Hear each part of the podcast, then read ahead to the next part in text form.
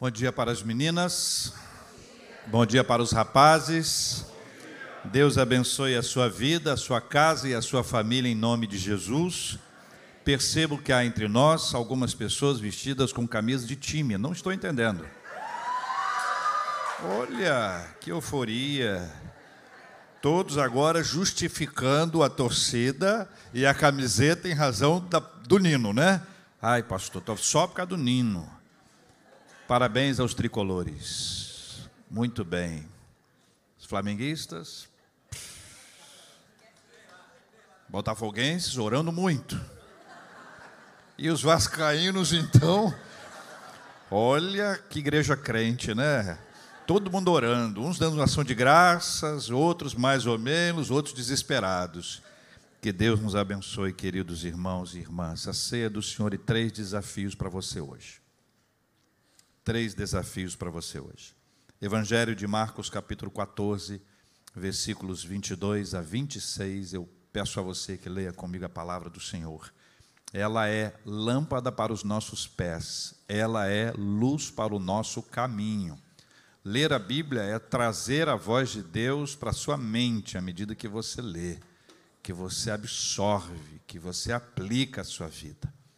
Nós lemos sob a iluminação do Espírito Santo, e é o mesmo Espírito Santo quem nos ensina, ele que traz essa palavra ao nosso coração.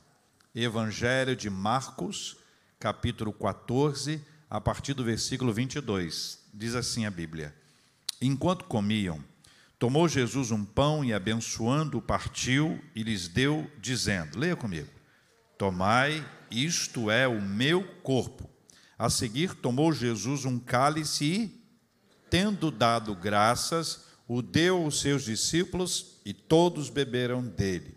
Então lhes disse: Isto é o meu sangue, o sangue da nova aliança, derramado em favor de muitos. Em verdade vos digo que jamais beberei do fruto da videira até aquele dia em que o hei de beber novo no reino de Deus. Versículo 26.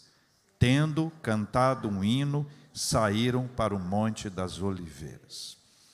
Muito bem, quero botar aqui na nossa tela uma imagem, quero pedir que você veja comigo essa imagem que vai aparecer aí. Você conhece essas pessoas? Quem são? Não é? Muito bem, temos aqui na tela, quem está acompanhando pela internet também consegue acessar. Temos três astronautas que foram à Lua em 1900 e. Olha, 69. Pelo menos dois ou três se lembram ainda, porque estavam presentes lá, não na Lua, mas acompanhando isso tudo. Eu tenho para mim que eu, eu lembro, entendeu? Mas eu não sei se eu lembro porque eu me lembro, ou se eu me lembro porque eu vi depois. Então é uma questão que eu não vou ter resposta. Mas assim, eu sei que três pessoas foram à Lua, três americanos foram à Lua, e esses três americanos estão aqui na nossa tela. O primeiro, da esquerda para a direita, é Neil Armstrong. O do meio, tá igual os Beatles, né? Aquele é o John Lennon, Paul McCartney, os outros ali, Michael Collins, esse do meio, e esse do lado de cá chama-se Buzz Aldrin. Buzz, na verdade, não é o seu nome de nascença. E quando a irmã dele queria chamá-lo de irmão, brother, ela não conseguia pronunciar brother, chamava de Buzzer. E depois de Buzzer virou Buzz. E foi por causa dele que tem um, um, um bonequinho. Olha aí. Ai, pastor, agora eu conectei. Estou até agora desconectado da mensagem. Mas agora, no Buzz Lightyear, agora eu me conectei. Muito bem, vamos para outra imagem. Nessa outra imagem, Buzz está, Buzz Aldrin está na Lua. Aí você consegue observar, ele foi o segundo a andar, o primeiro foi Neil Armstrong, que deu aquela frase que todo mundo conhece, né? Um pequeno passo para o homem, mais um para a humanidade. Então, o Buzz, ele entra nessa história por um motivo simples, mas muito curioso ele celebrou a primeira ceia do Senhor na lua. Isso aconteceu lá em 1969. E tem algumas curiosidades sobre esse assunto. Ele era presbítero de uma igreja presbiteriana em Webster, no Texas. E no processo de se preparar para essa viagem à Lua, ele teria conversado com o pastor dele sobre a importância desse tempo e a criação de, um, de um, uma imagem, de associar com alguma coisa que pudesse marcar, alguma coisa que não estivesse presa ao tempo, que transcendesse ao tempo. Muito bem. Depois disso, lá no Cabo Kennedy, onde ele estava em preparação diante de uma série de coisas, ele se fez a seguinte pergunta: diz ele, seria possível comungar na lua, simbolizando o pensamento de que Deus estava se revelando lá também, à medida que o homem se estendia para o universo? Pois há muitos de nós no programa da NASA que confia que o que estamos fazendo é parte do plano eterno de Deus para o homem. Então ele resolveu agir assim: o pão da comunhão transportado em um pacote de plástico, da mesma forma que a comida normal era embalada. Como havia gravidade na lua para que o líquido fosse derramado, ele quis derramar esse, esse vinho no cálice que a sua igreja deu. Na verdade, o pastor deu a ele um cálice prateado, um cálice bonito, um cálice especial, o cálice que eles usavam na igreja, para que ele pudesse celebrar dessa forma lá. Quando chegou o momento em que ele havia essa possibilidade, ele enviou um rádio para a NASA, pediu autorização, que já havia sido dada anteriormente, mas para que fosse feito esse momento, e ele disse o seguinte: gostaria de pedir alguns, alguns momentos de silêncio.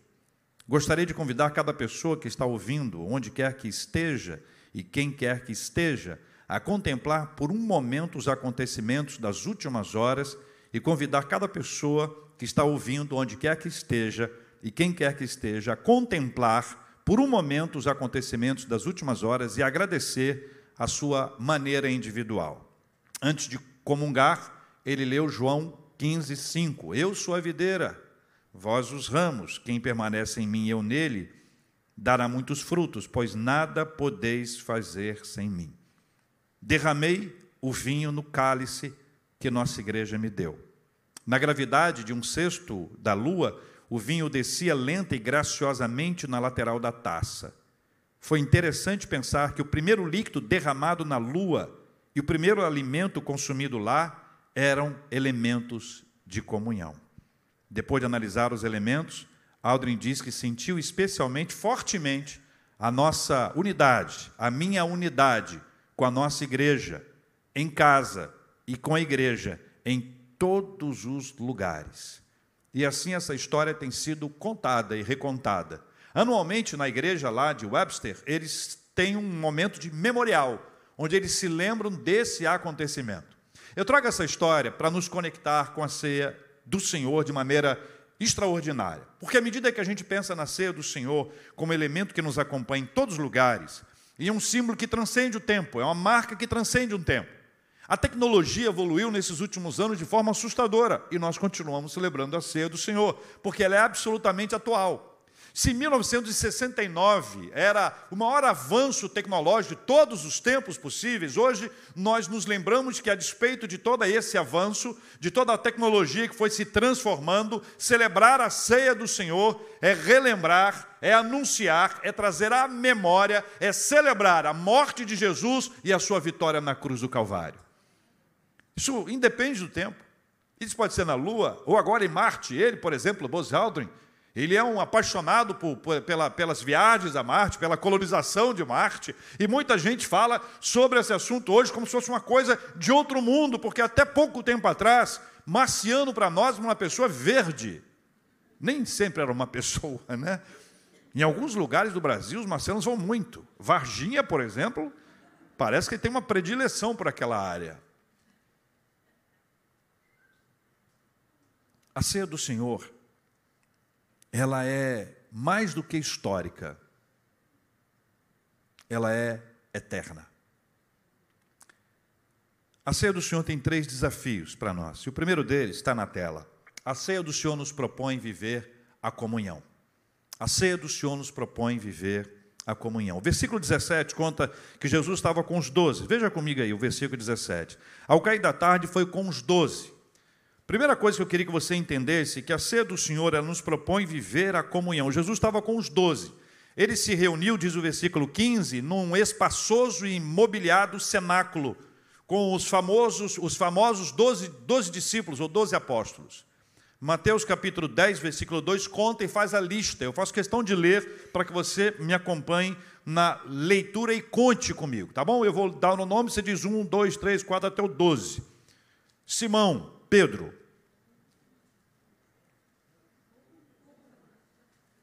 Eu vou ler.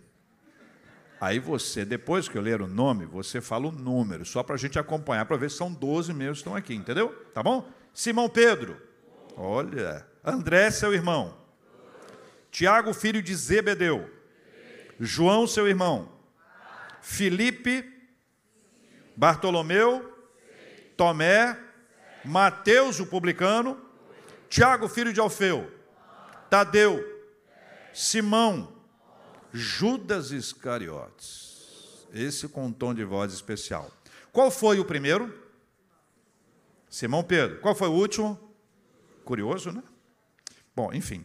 Embora sejam pessoas diferentes, com histórias e culturas completamente diferentes, havia entre elas alguma coisa em comum. O que havia em comum entre elas? Jesus. Jesus é a marca comum entre essas pessoas. Elas eram diferentes, elas eram, algumas delas eram oponentes, eram antagônicas, algumas delas viviam de forma completamente diferente, mas apesar da diferença delas, da cultura, da história de cada uma delas, do propósito de vida até o momento de Cristo, a profissão de cada uma delas era, era diferente, e apesar de todas essas diferenças, o que havia em comum entre elas era Jesus. Foi Jesus quem as chamou, foi Jesus quem as reuniu. Foi Jesus quem as liderou e ensinou ao longo do tempo. Foi Jesus quem deu a elas uma missão a ser cumprida. Então a marca que as unia era Jesus. Quem te une a quem? Quem te une aqui entre nós? Jesus. Essa é a marca que os discípulos traziam, ou seja, eles estavam juntos por causa dele.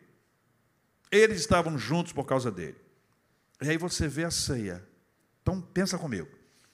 Os discípulos estavam juntos por causa de Jesus ok? Aí Jesus foi preso, lembra disso? Jesus foi preso, depois ele foi crucificado, depois ele foi assassinado, depois ele ressuscitou. Que dia da semana Jesus ressuscitou? Primeiro dia. Primeiro dia, que a gente chama de domingo. Na semana seguinte, os discípulos começaram a se reunir. No primeiro dia, da semana. E ao longo do processo, Deus foi construindo com eles um meio para que eles não se esquecessem e para que eles permanecessem unidos a partir de Cristo. Então, a ceia do Senhor, quando nós celebramos a ceia, nós celebramos a nossa unidade com Deus e a nossa unidade entre nós. Nós não somos unidos porque nos parecemos. Dá uma olhadinha para o seu lado e veja que a pessoa que está do seu lado não necessariamente se parece com você. É para dar uma olhadinha mesmo.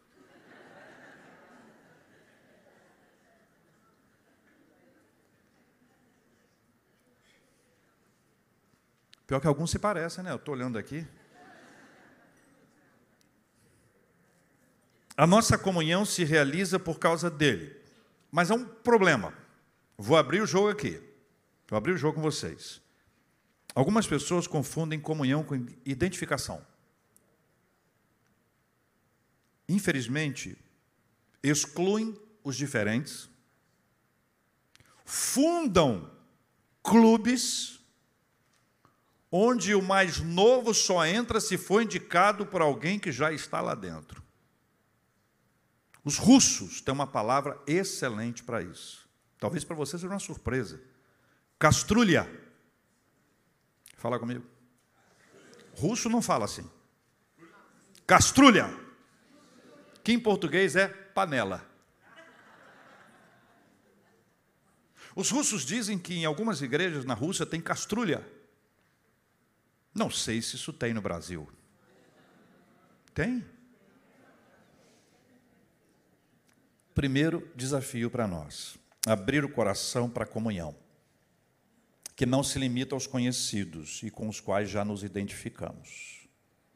Porque se eu, se eu me reúno, se eu tenho uma suposta comunhão só com quem eu conheço, ou com quem eu me identifico, isso não é comunhão. Isso é identificação. A comunhão é para além da nossa identificação. Por uma razão simples. Nós não estamos comungando por nossa causa.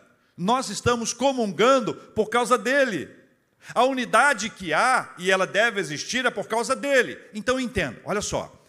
Pessoa A do lado de cá tem Jesus. Amém? Pessoa B do lado de cá tem Jesus. E a do lado de cá tem Jesus. Vou parar por aqui, que é até onde eu vou. Então você tem uma pessoa do lado de cá que tem Je Jesus, a outra do lado de cá também tem. O que falta para que elas se conectem? Muitas vezes é oportunidade. Muitas vezes é oportunidade. Mas é possível também que entre A e B haja alguma resistência. Eu não gosto dessa pessoa. E para quem é gospel, o meu anjo não bateu com o anjo dela. Não tem essa história de anjo, não, hein? Isso é você mesmo, você mesma.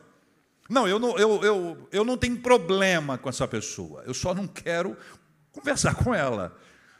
Eu quero ela longe de aqui. Longe. Ou simplesmente eu, eu sou uma pessoa tímida. Eu não tenho assim, eu, sabe, eu fico sem jeito. Tudo isso pode acontecer. Mas eu queria propor a você que você desse primeiros passos para a comunhão com quem você ainda não conhece, mas que tem Jesus no coração. É uma coisa linda quando você encontra uma pessoa que tem Jesus no coração, vocês se conectam espiritualmente. É uma coisa invisível, também é indizível. É uma experiência que a gente não consegue mensurar. Você se conecta com uma pessoa com quem você não tem a menor identificação, porque vocês não se conhecem, não há uma história, não há nada que possa tra trazê-las para perto, mas há alguma coisa espiritual.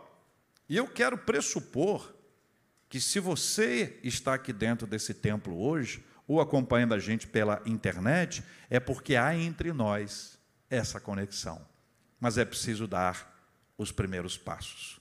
Por isso eu quero convidar você a seguir os passos que eu vou orientar aqui. Olhe para quem está à sua frente e atrás. Só olhe.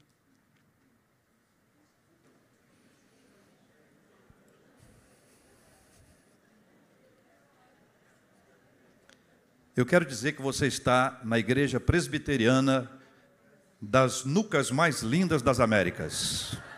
Eu olho aqui e vejo que nuca linda. E eu quero que vocês olhem para as pessoas. Oi, pode olhar para trás. Família, família, olha para trás, tá? Você está olhando para sua irmã? Tá sua irmã do seu lado não vale. Tem que olhar para trás. Isso. Para frente agora. Olha aí. Isso aí. Tudo bem, gente? Boa tarde. Susto, né? Oh, meu Deus do céu. Pastor, ver se eu trouxe a Bíblia. Tá tudo bem, gente? Já cumprimentaram aqui? E aqui na frente? Já? Olha para trás. Olha para trás. Olha para trás, olha lá. Todo mundo conversando ali, tudo bem? Qual o seu nome? Responde aí para a pessoa.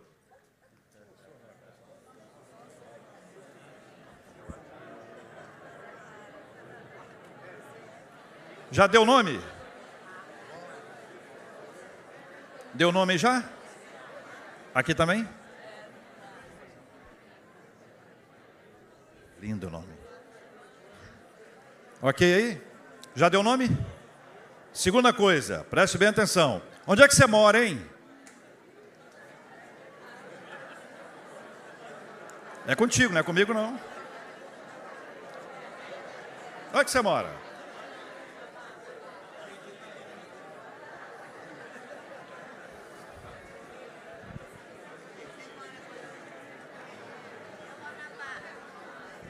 Ó, na barra não vale, tem que dar o condomínio, hein? Que negócio é esse? Está com medo da gente visitar você lá, né? Tudo bem. Terceira coisa, o que, que você faz, hein?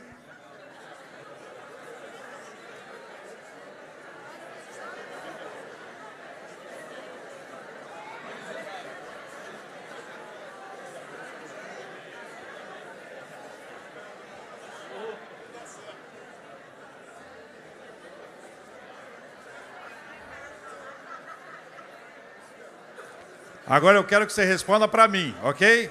A pessoa com quem você conversou. Aliás, eu vi que tem pessoas, né? Gostei de ver, está gostando de ver. Você conheceu alguém que você não conhecia hoje? Levanta a mão. Olha que bênção. Ah, pode abaixar. Você descobriu alguém que estava próximo a você, que mora próximo a você? Alguém descobriu? Olha que coisa boa. Falar barra não vale, hein, gente?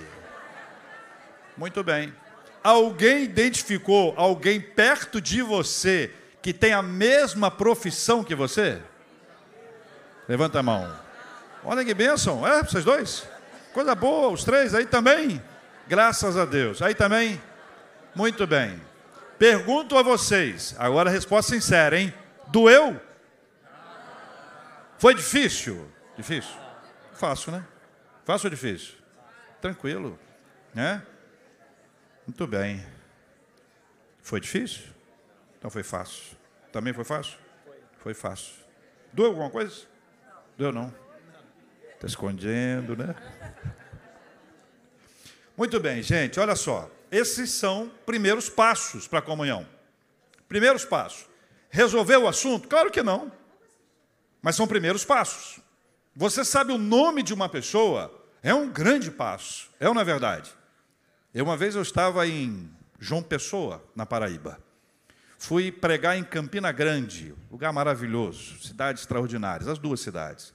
E no aeroporto, quando eu fui me servir num restaurante aquilo, o, o atendente olhou para mim e disse: Averaldo? O meu nome é Averaldo. Ele disse: Averaldo, e eu perguntei: Você me conhece? Ele disse: Não. Rapaz, você não me conhece? Não. Está de brincadeira comigo, cara? Fala sério, você me conhece, né? Não. Quando ele falou enfaticamente não, eu vi que ele realmente não me conhecia. Já tinha procurado para ver se eu estava com um crachá, já procurei se tinha algum amigo zoeiro. Quando você zoa as pessoas como eu zoo, você tem que esperar que as pessoas vão te zoar, né? Então olhei, olhei nada. Voltei a ele e disse: Você não me conhece? Não. O que é que você falou aí então? Ele disse: Vai beber álcool? Só que ele falou rápido: Vai beber algo? Veraldo.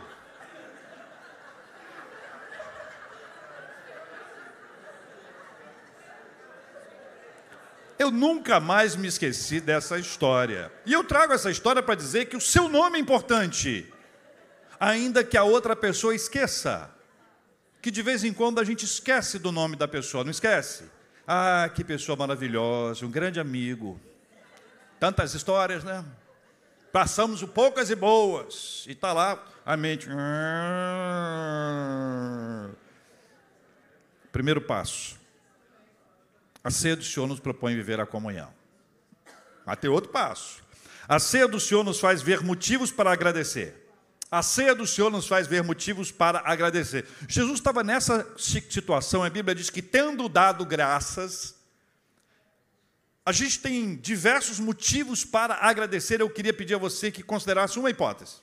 A hipótese é o seguinte: olha, todo dia de manhã, Deus, Deus abrisse os céus, descesse e colocasse sobre a nossa mesa o alimento necessário para o nosso café da manhã.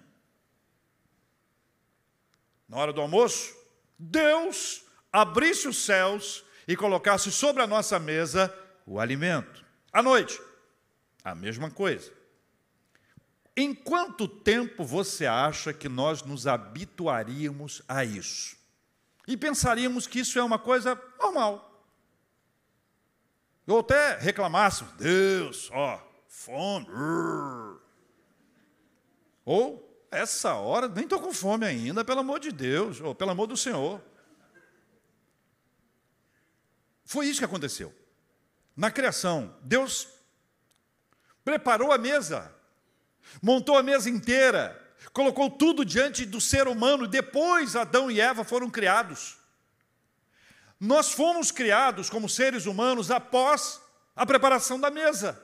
O Senhor preparou a mesa e depois criou Adão e Eva, ou seja, quando eles foram criados, a mesa já estava posta.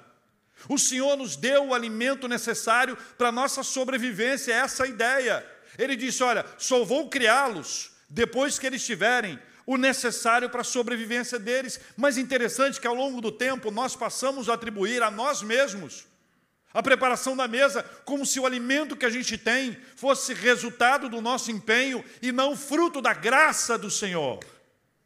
Deus continua abrindo os céus. Ele continua colocando a mesa lá em casa, na sua casa, na nossa casa, o alimento. Onde você olha para a sua vida e agradece a Deus porque Ele assim realizou. Por isso, essa oração da gratidão é uma oração a ser feita de olhos abertos. A oração da gratidão é aquela que a gente abre os olhos, se possível. É uma oração que a gente anda e toca, que a gente percebe aquilo que Deus fez onde você encontra o seu filho, a sua filha, onde você encontra o seu cônjuge, onde você encontra os seus pais, onde você encontra o seu carro, a sua casa, onde você encontra o alimento, você toca e agradece, foi Deus que me deu. Esse é um adesivo que muitos carros antigos usam. Monza, foi Deus que me deu. Lembra disso? Quantos Monzas eu já vi? Monza, que carrão. Extraordinário. Essa oração em que valorizamos o que nós já recebemos, em vez de suplicarmos o que necessitamos ou desejamos. A oração da gratidão é isso. A oração da gratidão, eu deixo de lado a minha necessidade e não coloco a minha súplica.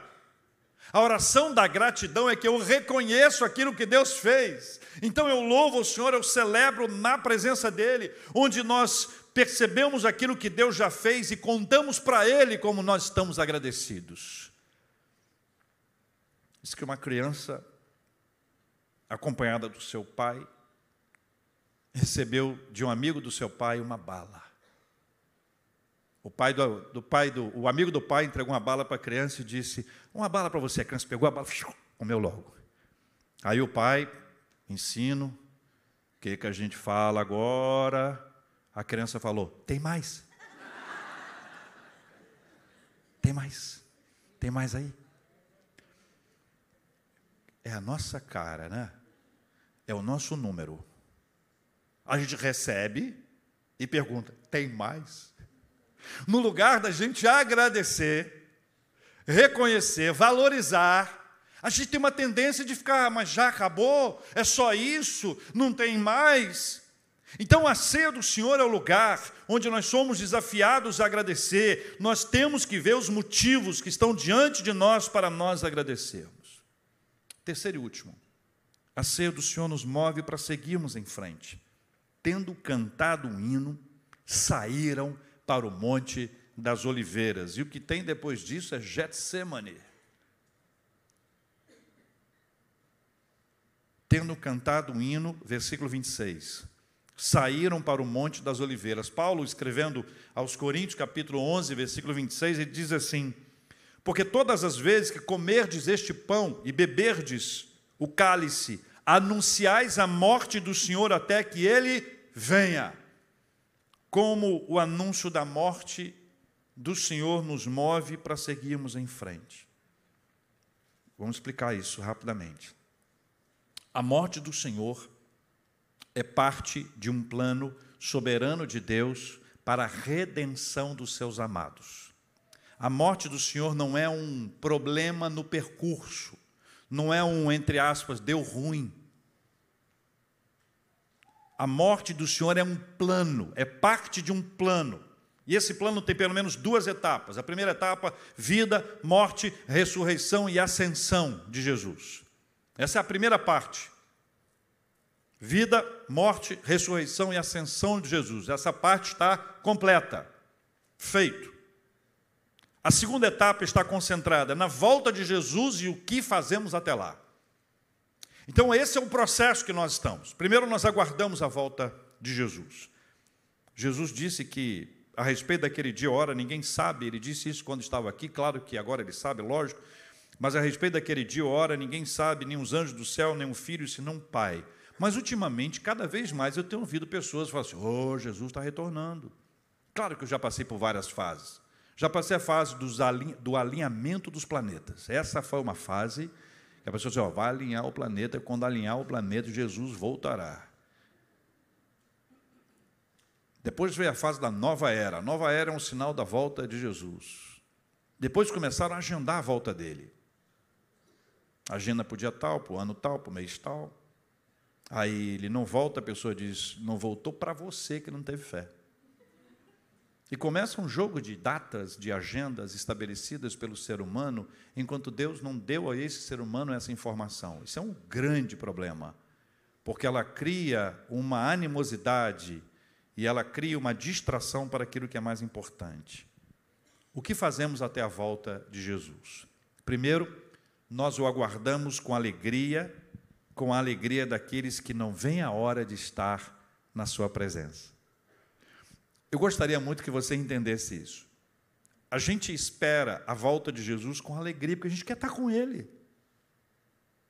Se você já, já leu os, os evangelhos, já leu a palavra do Senhor, se você já viu um filme, uma série que fala sobre Cristo, muitas vezes nessas séries ele é retratado como uma pessoa bem americanizada, mas em muitas séries que nós temos visto ultimamente, você consegue identificar um sorriso e a gente diz: olha que coisa linda, olha que palavra boa. Eu, eu até choro, choro muito quando vejo. É uma coisa impressionante, eu tenho uma conexão muito grande com, com, com isso, mas o que eu quero dizer a vocês é que à medida que eu leio o texto bíblico, mais eu sei a respeito dele. E quanto mais eu conheço sobre Cristo, mais eu quero estar com ele. Então a volta de Jesus não é o fim deste mundo. A volta de Jesus é o começo de uma história maravilhosa na presença dele. As coisas aqui entre nós não estão fáceis. A frase não está fácil para ninguém, ela tem sido multiplicada na internet de uma forma impressionante, porque muita gente está dizendo isso, não está fácil para ninguém.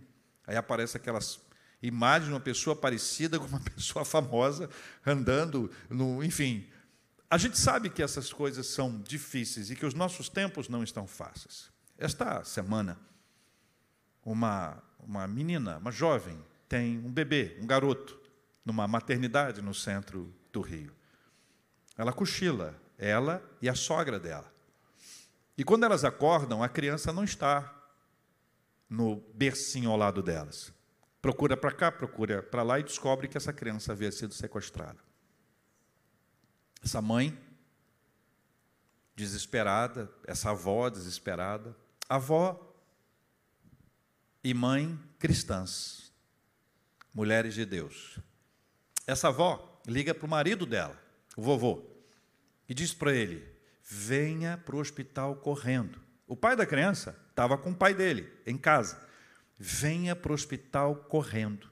Levaram o nosso Ravi, o nome do bebê o pai da criança, parafuso. Parafuso. O avô da criança pega o rosto do pai na mão e diz assim: calma, Deus está no controle, o Senhor está conosco, o Ravi não é nosso, é do Senhor. Quando ele me contou isso na rádio essa semana, eu fui às lágrimas, imaginando o momento. Eles saem de casa, vão para o hospital, os quatro se encontram sem o bebê. A notícia se espalha. A imagem de uma pessoa saindo do hospital, uma menina, 19 anos, saindo do hospital com, com uma bolsa, chamou atenção, porque ela havia sido ah, interpelada dentro do, do hospital e ela disse que ela era acompanhante de, de alguém. Mas aquilo chamou atenção. A imagem foi colocada na tela, televisão, internet. Os vizinhos descobriram, identificaram, denunciaram. E no Morro do Borel, a UPP do Morro do Borel, eles foram até a casa dela e encontraram a mãe dela, a menina de 19 anos e o pequeno Ravi. Eu perguntei para o avô, como foi se encontrar com o Ravi? Lágrimas, celebrações. E quem viu as cenas na televisão e na internet, viu um homem jovem que eu achei que fosse o pai, mas aquele é o avô. Ele ajoelhado na porta do hospital, assim, para todo mundo ver, glorificando a Deus com todas as vozes, dizendo que foi o Senhor que trouxe o seu filho de volta. O pessoal que estava no hospital Começou a aplaudir, foi uma festa. Eu vi aquela imagem, sem conhecer essa história toda que eu estou contando aqui, eu fiquei impressionado com, com aquilo, aquele movimento que estava acontecendo ali. E aí a gente pode pensar nessa realidade do que o Evangelho de Jesus faz na nossa vida enquanto Jesus não volta, porque os dias são maus. A grande diferença entre esta família e outras que passam pela mesma luta e podem ter um final eh, igual ou diferente, o final não é a história. O que acontece é que o que trouxe paz, confiança, equilíbrio para a vida deles, numa hora desesperadora como essa, foi Jesus de Nazaré. É Jesus quem faz isso. Por isso o avô disse que o, o neto, o Ravi, ele agora será conhecido como o pequeno profeta.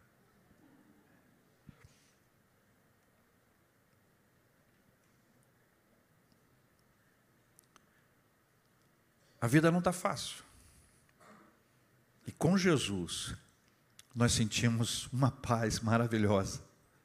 E somos renovados e fortalecidos pelo Senhor, ainda que as coisas não estejam boas para nós. Ainda que a gente enfrente lutas e dificuldades como esta dessa família, é uma dor inimaginável. Inimaginável. Sabemos que não somos os únicos que serão acolhidos por Jesus na eternidade, por isso compartilhamos a respeito dele. Então, até a volta dele, nós compartilhamos a respeito dele. Nós não sabemos quem vai para o céu, quem vai morar com a gente no céu, mas o que a gente faz é falar para as pessoas, para aqueles que são os eleitos de Deus, amados de Deus, escolhidos pelo Senhor, serão despertados pelo Evangelho, e essa palavra alcance as suas vidas e elas sejam transformadas para a glória de Deus em nome de Jesus. Essa história que eu acabo de contar, esse fato que aconteceu esta semana na cidade do Rio, está repercutindo no país inteiro. E muita gente quer saber, movido a quê são essas pessoas. Elas são movidas a Jesus Cristo. E quando Ele nos move, nós compartilhamos a respeito dele com as pessoas. É tempo de espera e de perseverança. Esperamos a volta de Jesus e perseveramos, perseveramos. É tempo de contemplação, é tempo de você estar diante do Senhor mas é tempo também de proclamação. É tempo de crer e dizer que o nosso Senhor está vindo nos buscar para nos levar de volta para a casa do Pai. A ceia do Senhor nos propõe viver a comunhão. A ceia do Senhor nos faz ver motivos para agradecer. A ceia do Senhor nos move para seguirmos em frente eu quero desafiar você a orar com a gente, a colocar no altar do Senhor.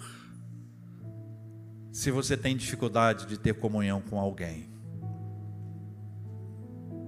se aquela pessoa é difícil demais para você engolir, se aquela pessoa você gostaria de ver indo longe, distante, se aquela pessoa por você foi morta, e você não quer ter contato nenhum com ela. Ore por isso. Quero desafiar você a vir agradecer, porque a ceia do Senhor nos faz ver motivos para agradecer, e a ceia do Senhor também nos move para seguirmos em frente. Não somos dos que retrocedem, somos os que avançam, firmados na rocha que é o Senhor Jesus, que está vindo para nos buscar. Enquanto a gente estiver cantando, eu quero convidar você a deixar o seu lugar e vir aqui à frente, porque nós enfrentamos todas as nossas lutas com muito louvor na presença do nosso Pai. Nosso Deus e Pai, em nome de Jesus Cristo, nós oramos na mediação de Jesus, Jesus, o nosso amado, Jesus que virá nos buscar, Jesus que se ofertou na cruz do Calvário por nós, Jesus, cujo sangue nos purifica de todo o pecado.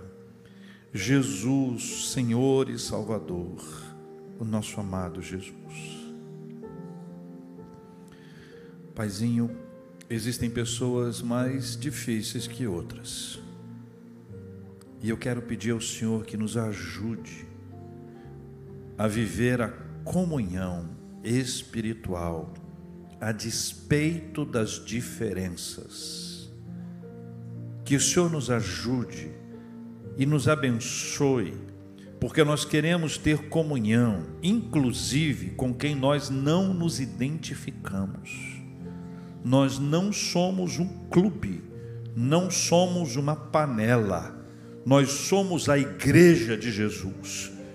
A igreja de Jesus traz para dentro, traz para perto, abraça, acolhe, investe.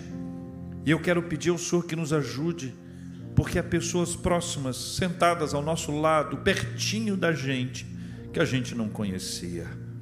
Eu quero pedir ao Senhor que nos abençoe, porque nós queremos viver a bênção da comunhão, seja no culto, seja nas células, seja nos nossos times de segmento nós te pedimos assim em nome de Jesus. Pai, nós temos motivos para agradecer, são muitos. Graças nós te damos por todas as bênçãos, cada um de nós individualmente, como igreja, nós agradecemos ao Senhor pelo privilégio de termos plantado a Igreja Presbiteriana das Águas, a Igreja Presbiteriana Raízes, de seguirmos apoiando a revitalização da Igreja Presbiteriana Luz do Mundo de estarmos investindo na plantação de novas igrejas, no trabalho missionário no sertão da Bahia, de estarmos investindo ao longo desses anos nos projetos que envolvem a Junta de Missões Nacionais, de missões transculturais, o trabalho social, o trabalho de educação, todo o trabalho que tem sido feito no Brasil e no mundo pela IPB que nós temos apoiado ao longo de todos esses anos. Nós pedimos e te agradecemos porque é um privilégio servir ao Senhor, servindo os nossos irmãos mais necessitados, servindo as igrejas que precisam do nosso apoio, de uma parceria, servindo com carinho, com, com simplicidade, não requerendo nada em troca, agradecidos pelo privilégio de servir, é assim que nós queremos seguir. Nós te agradecemos, ó Deus, porque até a volta de Jesus nós temos uma missão que é esperar, que é perseverar que é contemplar e é proclamar.